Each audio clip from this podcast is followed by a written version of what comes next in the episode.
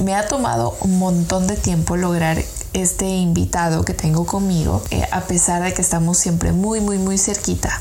Es un invitado muy especial, además de quien he aprendido eh, bastantes cosas sobre eh, negociación y sobre fútbol.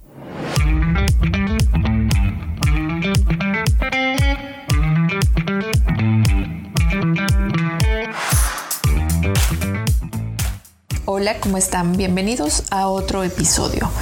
Eh, yo soy Elizabeth y como saben, este podcast se creó para tratar varios temas eh, que suceden en el día a día, algunas noticias, algunas novedades y obviamente vamos a hablar de fútbol eh, y, qué es lo que pasa alrededor de este mundo tan apasionante que por cierto queremos que ya regrese pues al 100%, poder ir a los estadios porque esta pandemia nos tiene un poco locos. Pero bueno, me ha tomado un montón de tiempo lograr este invitado que tengo conmigo. Él se llama Orlando, es representante de futbolistas y ya lleva, muchos años ejerciendo esta profesión, eh, ayudando a futbolistas, guiándolos y ahora se ha enfocado más en asesorarlos.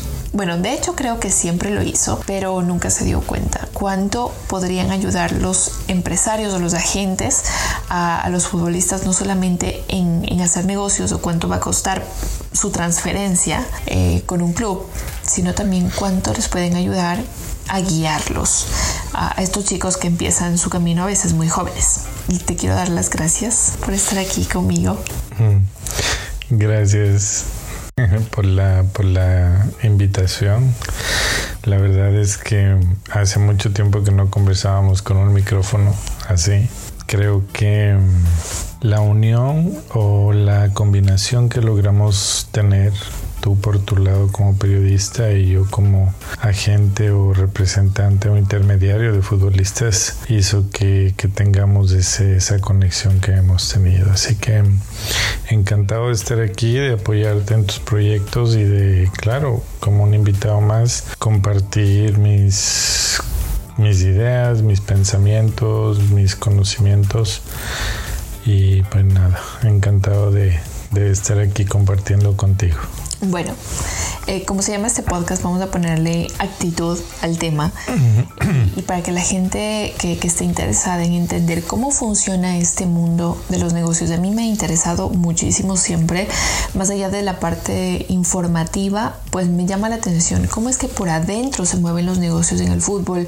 El periodista llega a saber ciertos datos pero hay otros que pues lo conocen solamente ustedes, eh, que benefician al fútbol y otras veces perjudican al fútbol y al futbolista.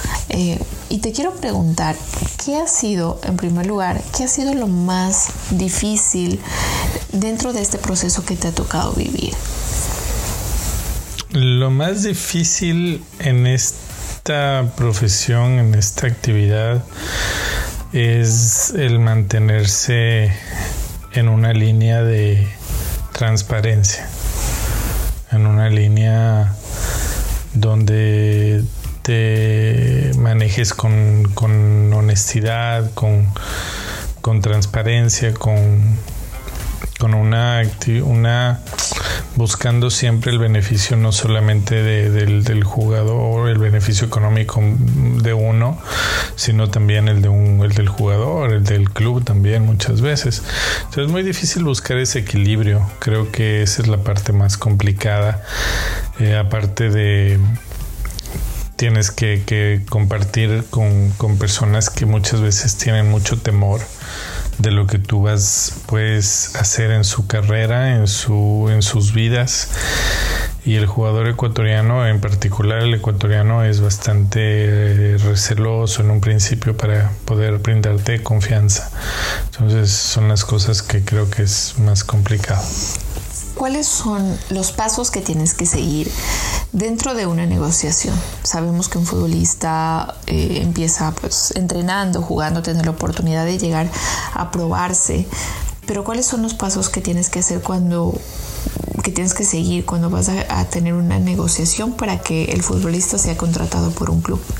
No, hay una, una lista exacta de, cosas que se deban hacer o seguir, pero em, porque cada, cada situación es diferente, cada contratación, cada negociación, cada club, cada jugador, cada dirigente es diferente, entonces tú no sabes lo que va a pasar. Eh, muchas veces durante una temporada, una ventana de, de transferencias, puedes tener 10, 8, 7 jugadores listos para transferirse, puedes tener 3, 4 equipos interesados y al final de la ventana no haces ningún negocio. Pero, pero lo que yo me refiero es, eh, tú planteas una estrategia, ¿no? Más o menos. Sí, puedes plantearte una ¿Por dónde va la estrategia? Bueno, una vez que tú sabes que hay un interés de parte de un club por un jugador que tú representas o que tú eh, manejas, eh, lo que tienes que hacer es principalmente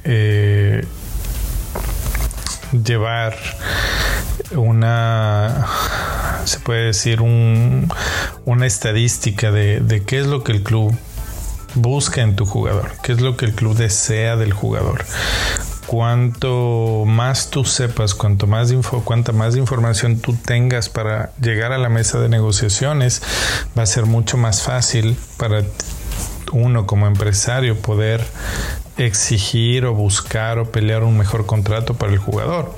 Entonces siempre es bueno ir preparado, siempre es bueno ir preparado a la mesa de negociaciones, saber qué tan, qué tan necesario es el jugador que están buscando, qué tan importante y qué tanto lo han buscado o por cuánto tiempo lo han estado buscando. Eso te da muchas pautas para poder pelear un mejor contrato y mm, conocer un poco del dirigente también. Qué tan difícil es el dirigente para negociar, qué debilidades tiene, qué cosas le gustan. Inclusive alguna vez, eh, si no me equivoco, tú me dijiste que vaya eh, muchas veces la forma en la que uno va vestido también influencia mucho. Si vas a ver al presidente de un equipo que el color es el rojo y vas vestido de un color azul que es el del archirrival, posiblemente hay un mensaje que, puedan captarlo y, y no te reciban muy bien. Entonces, es importante prepararse para estas reuniones, prepararse a, sabiendo al dedo, o sea, tienes que saber todo referente a tu jugador, estadísticas, goles, debilidades, problemas que haya tenido y estar preparado y, listo para contestar cualquier inquietud que ellos puedan tener. Ok, así te preparas tú como, como representante. ¿Cómo, se, ¿Cómo preparas al futbolista? Porque sé que varias de estas reuniones o la mayoría no va solo, siempre estás acompañado del jugador. Entonces, ¿cómo lo preparas a él para que entienda eh, pues es en, los términos en los que se está hablando en la mesa de negociación. Inicialmente no es muy recomendable ir con el jugador, justamente por eso, porque muchas veces eh, el, hecho de, no estar o no tener el tiempo de sentarte a coordinar con el jugador ciertos detalles puede resultar en, algo contraproducente durante la reunión, la negociación. Entonces, si te da el tiempo de sentarte con el jugador, pues obviamente prepararlo diciéndole, mira, vamos a, van a toparnos de este tema. Nos van a decir, por ejemplo, eh, el tiempo de contrato. Nos van a preguntar cuánto tiempo queremos firmar o nos van a exigir que firmemos por un tiempo mínimo de cuatro años. Esto ya es algo que uno sabe porque ya conoce al dirigente, porque ya sabe dónde va a negociar, porque ya sabe el club. Normalmente los clubes se manejan con una línea y esa línea eh, ciertos clubes no te piden firmar por menos de tres años, por ejemplo. Hay otros que te exigen cuatro años. Hay otros que pues realmente no, no se complican tanto y te piden dos años con una posible extensión a un tercer año. Entonces, todo eso uno ya tiene que saber y pues le preparas al jugador, le anticipas que ellos van a exigir algo, van a pedir algo, pero al mismo tiempo nosotros también vamos, mientras soltamos y damos y accedemos a algo, también por el otro lado vamos a pedir algo más. ¿Qué tan importante es que el jugador se eduque en esto. Mm, muchísimo, muchísimo, porque lamentablemente los empresarios no podemos estar todo el tiempo con el jugador, en los entrenamientos, en las... Eh, Tú ves que ahora hacen muchas parrilladas, se reúnen, festejan en el camerino en sí. Nosotros no tenemos acceso a esos lugares. Realmente creo que son muy pocos los empresarios que y los clubes que permiten que los empresarios entren a, este momento, estos lugares íntimos de los, de los jugadores, del cuerpo técnico.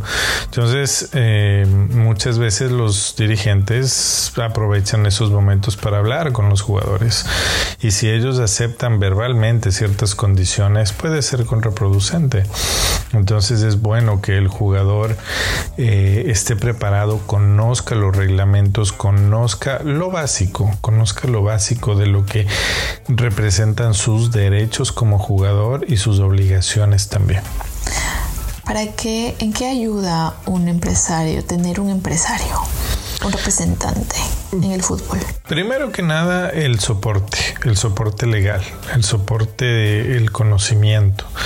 Hay muchos jugadores que han firmado contratos de lo que yo conozco, inclusive en inglés, y no tienen un conocimiento del idioma.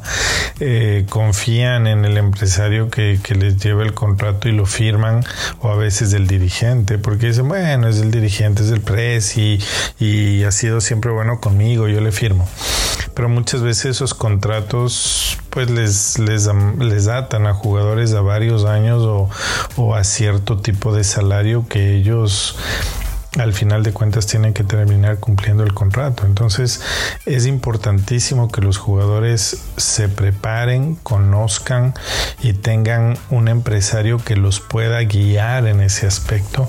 Es importante que el empresario maneje este, los reglamentos al día, actualizados, porque también la FIFA cambia cada, cada cierto tiempo, cada año revisan y cambian los reglamentos y es importante estar siempre actualizado. ¿Crees que los empresarios cumplen con esa labor eh, en la que tú estás mencionando de, ser una guía para ellos, de ser un asesor para ellos, eh, de ayudarles a ellos a crecer? Digo esto porque muchas veces, y sabemos, han buscado beneficios propios primero, como lo decías, ¿no? Eh, una de las tentaciones es la cantidad de dinero que se mueve dentro del fútbol y entonces terminan primero buscando su propio beneficio y pues el que tiene que ser beneficiado es el jugador que está poniendo el trabajo pues no lo, no lo hace. Creo que hay, hay, hay, varios tipos de jugadores y hay varios tipos de empresarios. Hay jugadores que no quieren que te metas más allá de firmar el contrato porque quieren tener un representante para que les pelea un buen contrato y no quieren que el empresario vaya más allá. Hay jugadores que te permiten ir más allá y te dicen, ayúdame a firmar el contrato y necesito saber o, dame una guía de dónde puedo invertir mi dinero, dónde puedo poner esto, dónde puedo comprar esto, dónde puedo llevar esto de acá. Muchas veces necesitan ayuda con temas personales mira, mi esposa somos de provincia, somos de otro lado, de otra ciudad, y mi esposa está embarazada y necesita que alguien la lleve al hospital. Bueno, muchas veces necesitan esas cosas y, y, esa es la labor de, no es la obligación, pero claro, cuando el jugador te pide y cuando el jugador te da acceso a una parte más adentro, ya una parte un poco más íntima de su vida, el empresario pues lo puede hacer, lo puede manejar de esa manera, pero hay jugadores, como te digo, que solo quieren que el empresario les busque el contrato, les busque la comisión, les busque un, buen club. Y no necesitan que uno vaya más allá. Entonces, hay, como hay empresarios que también se manejan así, también hay jugadores. Estás hablando de un empresario representando a un jugador, ¿no? ¿Por qué eh, o cuál es la, razón por la que aparezcan varias personas representando a un mismo futbolista y muchas veces dañan negociaciones? esta, esta actividad termina dañando la negociación con un club y hasta pues le terminan perjudicando al, al, que va a trabajar en este caso que va a ser el futbolista. Sí, eso, eso? se da mucho a nivel, a nivel sudamericano, eh, especialmente en Ecuador creo que yo también pasé por algunos casos en los que ahí lamentablemente los reglamentos no son lo suficientemente rígidos como para castigar este tipo de prácticas. Y claro hay jugadores que lamentablemente se venden al mejor postor entonces si viene alguien y le dice mira fírmame la representación que yo te voy a llevar a Inglaterra ah bueno pues yo me quiero ir a Inglaterra y le firmo. No pero viene resulta que mañana no sé si te, te ha pasado a veces uno compra una cosa y resulta que después da la vuelta ves algo que la misma cosa que está al 20% de descuento. Te da ganas de devolver, pero ya lo compraste. Es algo similar. Eh, los, los, jugadores firman con un empresario y resulta que a la semana, al mes o cuando empiezan a jugar bien y empiezan a notarles en, en, primera división que son buenos jugadores, les llama a un empresario que tiene mayores condiciones, eh, mayores posibilidades económicas o tal vez mayor trayectoria y se quieren ir ahora con ese empresario y firman contratos sin finiquitar o terminar la relación que, que adquirieron o la obligación que adquirieron anteriormente con un empresario. Y así pueden firmar con tres, cuatro empresarios y resulta que a veces inclusive les pagan dinero por la firma de representación. Entonces, el, el, trabajo del empresario tampoco es muy, muy fácil como la gente piensa. No es que el empresario sí es el único que hace plata y se beneficia. Muchas veces el empresario invierte y muchas veces pierde ese dinero porque se topa con jugadores que no tienen la seriedad del caso y muchas veces terminan firmando con otras personas y resulta que pues tienes que ponerte a la fila para ver quién es la persona que logra hacer el negocio. ¿A qué te refieres con que invierten? Eh, ¿Les entregan una cantidad de dinero? ¿Les mantienen? ¿Les dan una mensualidad? Bueno, hay empresarios, hay cosas y hay casos que realmente se, se han visto a nivel, a nivel de fútbol profesional cuando hay un empresario que tiene el deseo de, representar a un jugador porque ya le tiene un club o porque ya sabe que tiene un negocio asegurado, he visto casos de empresarios que les dan carros a los chicos. No, no, vente conmigo, no te preocupes, no va a pasar nada, yo me encargo de todos los trámites si es que hay que hacer algo en la federación, pero vente conmigo, mira, toma este carro, te lo voy a dar para que te movilices, porque ya tienen un negocio cerrado.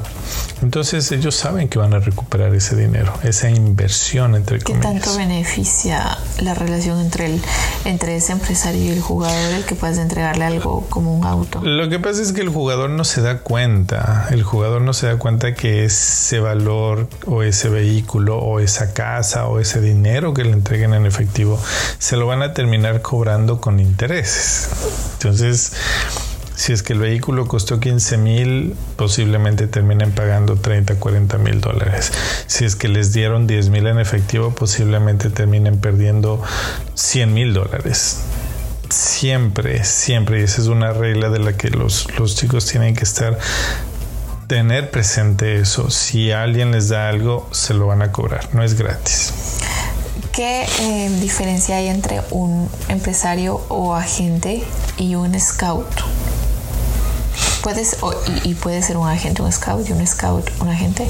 Sí, tiene una diferencia, te preparas de una manera distinta porque como scout tú preparas reportes, tú preparas informes un poco más técnicos de un jugador.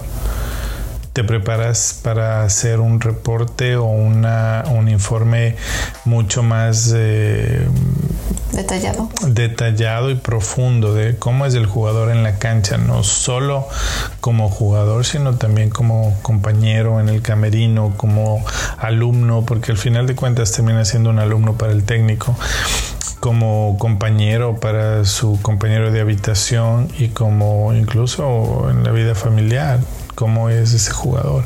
Entonces, el empresario no te metes en eso. Bueno, el empresario eh, cumple una función de scout hasta cierto punto, pero es un, un scout un poco más superficial, un poco más... si tú vas a un partido de fútbol y ves el delantero, el defensa y el arquero que son buenos jugadores, vas por los tres y tratas de firmarles la representación a los tres. Pero si como scout tú estás yendo a ver a un jugador en defensa porque eso es lo que necesitas promover, tú te sientas a analizar al defensa. Puedes tener un delantero que está haciendo 10 goles en el partido, te va a llamar la atención, pero dices, la próxima que venga voy a chequear ese delantero. Hoy estoy chequeando a este jugador y te enfocas en ese jugador y ves dónde se posiciona, dónde se para, cómo complementa a sus compañeros en la línea de defensa, hablando de un defensa, y es un, es un trabajo más, más técnico, más profundo.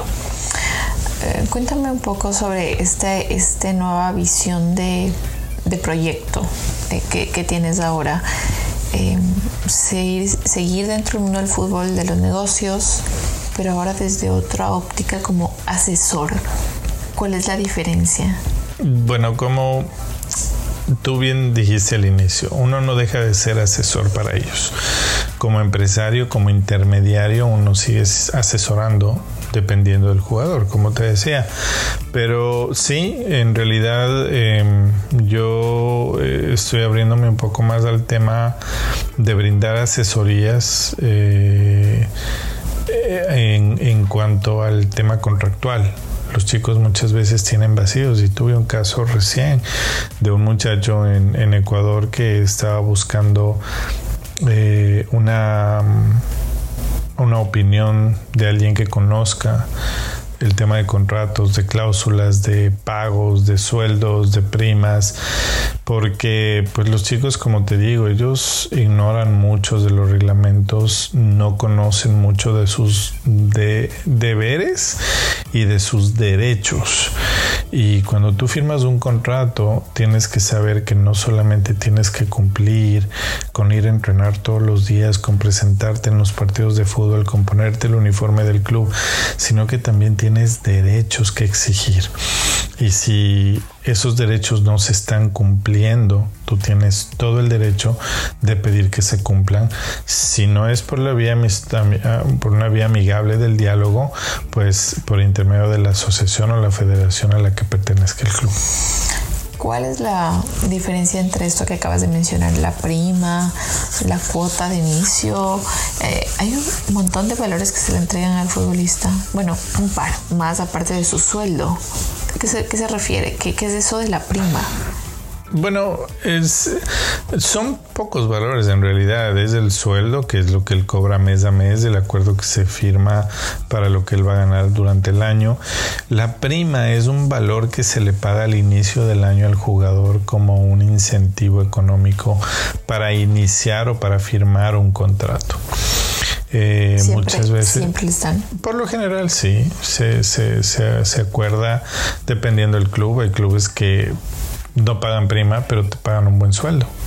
Entonces, eh, por ejemplo, si el club te dice, mira, yo no te puedo pagar la prima de 50 mil. Por lo general a jugadores que van libres a los, a los clubes eh, les dicen yo no te puedo pagar prima de 50 mil que quieres que te pague. Pero en lugar de pagarte 10 mil mensuales te voy a pagar 15 mil o te voy a pagar 18 mil. Entonces es como que equipara un poco. Los derechos de por, transferencia es el valor que, acuerdan entre jugador, empresario y club para que el jugador pertenezca al, club, firme un contrato y, pertenezca al club. Y eso se puede negociar directamente del jugador al club o de club a club. Ahora, eh, ¿cómo ves el, el tema de de, que el futbolista ecuatoriano está empezando a salir otra vez del país, el joven, ¿no? El futbolista joven se está proyectando al exterior, Europa. Muchos dicen eh, dentro de la prensa que no están preparados, que no están listos, que tienen que quedarse un poco más. Eh, hay otros que aplauden el que tengan la oportunidad de saltar al exterior. ¿Cómo lo ves tú como, como, el empresario, como esa persona que ha estado mirando fútbol y a los jóvenes durante un montón de tiempo?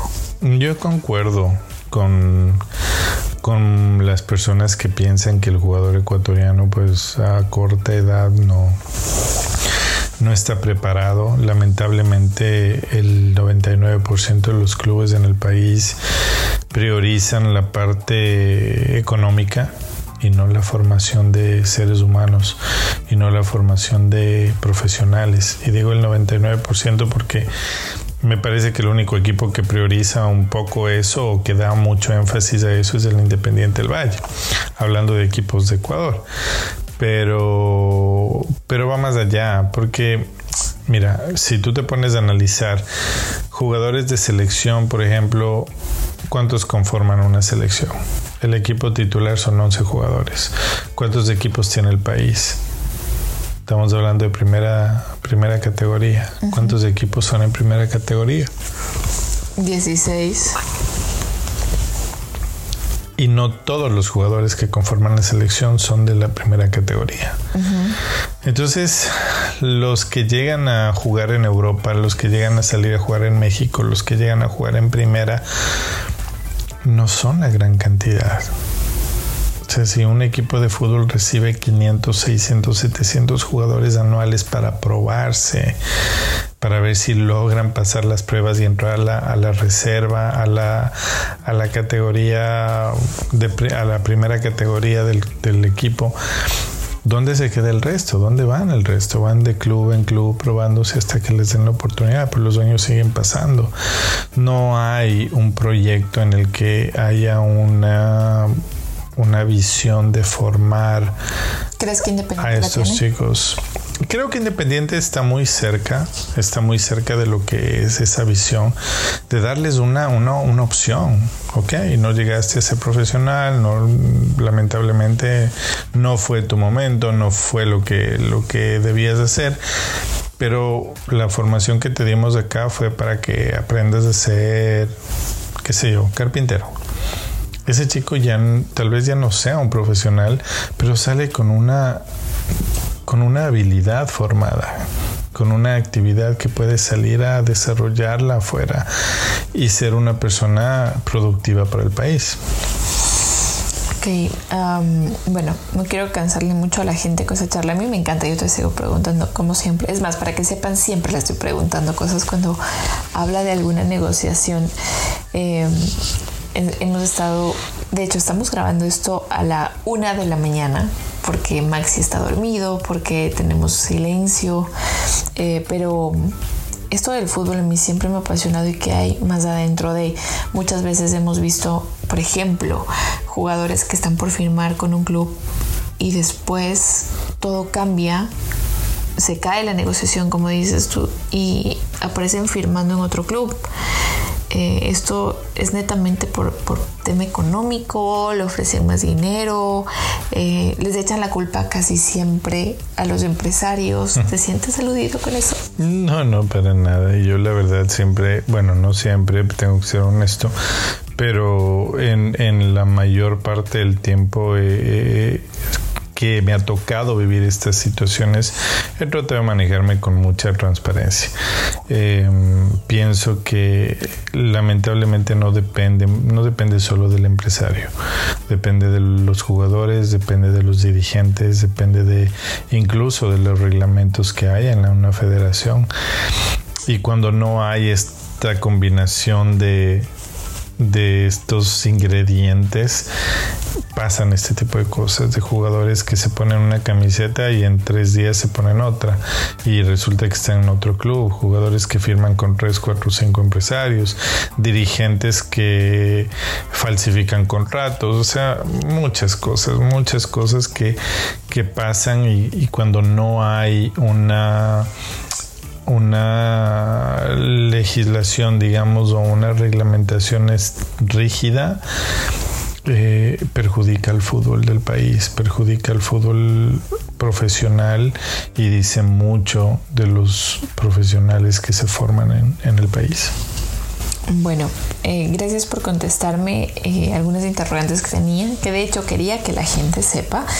Eh, pienso que si es que llega a haber alguna negociación puntual, es más, te voy a preguntar de una vez.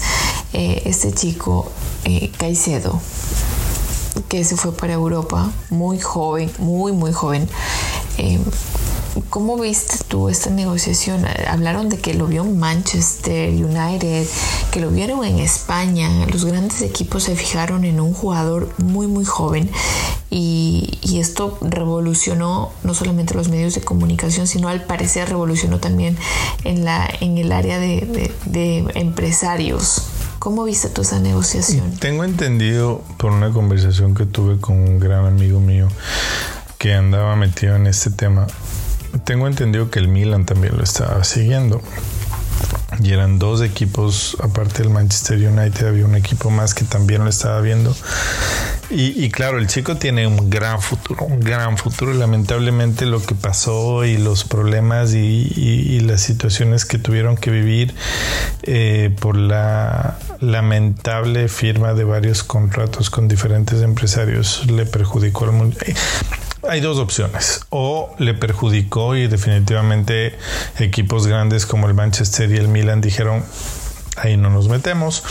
O la otra es que efectivamente el Manchester o el Milan, desconozco, eh, son eh, tienen este equipo filial al que fue el muchacho, que creo que es en la segunda, es en la segunda que en la, eh, la, la Championship se llama en Inglaterra, como un aliado, un aliado, un filial que se llama y pues lo compraron por intermedio de ellos, adquirieron sus derechos con la misión de que él juegue un año y se adapte al fútbol inglés. Es muy posible, es probable eh, al ver el talento del jugador que bueno, dieron prioridad a que él se adapte, a que no fracase la transferencia del chico, a que no fracase el hecho de que no se adapte rápidamente. Y, bueno, le mandan un año allá, le mandan un par de años hasta que él se foguee, hasta que él gane experiencia, hasta que él se adapte y luego pues lo pueden estar llevando a filas del equipo que realmente lo, lo adquirió. Ok, la pregunta más difícil. ¿Te gusta tener una periodista deportiva al lado sabiendo que a veces hablas de negocios que nadie debería saber mientras se concretan y pues... No sé la experiencia de, porque debe haber muchas periodistas que están casadas con futbolistas, con empresarios, con qué sé yo. No sé la experiencia de, de otros, pero la mía ha sido espectacular creo que tú has respetado mucho siempre un código que es el, respeto de pareja. Y a pesar de que muchas veces estamos hablando de temas de trabajo y temas que son importantísimos, tú has mantenido siempre esa línea de respeto, de no soltar ningún dato y no decir ninguna cosa sin que yo pueda darte luz verde, porque eso representa mucho en mi trabajo mucho. Y sabes las ganas que tengo de publicar un tweet. Obvio que sí. Tengo datos de la negociación de tal. Sí, obvio que sí. Pero asimismo creo que es importante saber respetar el trabajo de la otra persona y tú lo has sabido hacer. Bueno, y voy a confesar que he recibido un par de primicias también de tu parte. Sí, que han ayudado para mi trabajo. Es verdad, es verdad, también. Pues claro, cuando haya la posibilidad de ayudar, de, de, colaborar y aportar para tu trabajo, pues se va a hacer. Pero no siempre va a ser el caso. bueno, los que se imaginan eh, esta, charla, imagínense ustedes, nosotros sentados a la una de la mañana o estamos por dormir y, yo presionando porque me cuente una negociación o me cuente el dato si se va a cerrar algo, pues no lo puedo saber y mi trabajo está en saberlo. Bueno, es sumamente divertido. Y lo que más me gusta, y, lo digo en las conversaciones, que la gente que conoce de nuestra historia, pues en esta casa, por suerte, nadie pelea por el control, sino para ver qué torneo de fútbol vamos a mirar, si España o Inglaterra o ahora MLS que estamos acá eh, o fútbol ecuatoriano. Así que bueno, creo que, esa es una de las partes que también Maximiliano está aprendiendo. Tal vez discutimos del equipo al que hacemos barra en las finales, pero... También, porque tú eres un camisetero, o sea, es por eso.